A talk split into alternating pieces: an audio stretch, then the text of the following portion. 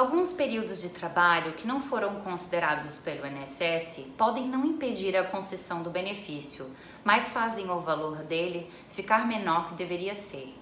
E se esses períodos entrassem no cálculo do benefício, poderiam arrumar o valor da renda mensal para ficar certa e melhor.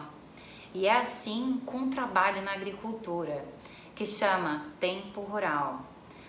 Para ser considerado tempo rural e entrar no cálculo do benefício para ficar melhor, esse trabalho na agricultura precisa ser na área rural, só com a ajuda da família, com mais ajuda só se for de vez em quando, como um colaborador na época da colheita. Ou então precisa ser uma pequena produção de onde tiram o sustento e, por último, sem o uso de máquinas. E esse tempo rural vale para todos na família que trabalham lá, até esposa ou companheira e filhos.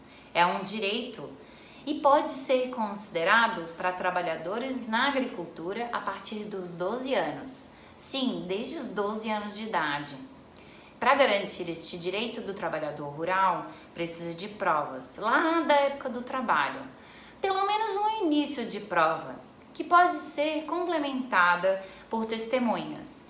Exemplos dessas provas podem ser um bloco de notas do produtor rural, um documento de entrega de produtos agrícolas, um recibo de compra do que ia plantar, de ferramentas, de fertilizantes, uma escritura pública de imóvel ou um título de propriedade de imóvel rural, uma carteira de vacinação, uma ficha de atendimento médico ou de atendimento de dentista, um documento que tenha a ocupação de agricultor, ou do pai ou do avô, como uma certidão de nascimento, uma certidão de casamento, ou um documento da escola, como uma ficha de inscrição, um comprovante de matrícula, entre outros. São estes são alguns exemplos de documentos lá da época, como se fosse um sinal deixado no tempo dos fatos que aconteceram no passado, mesmo que não tenha prova de todo o período.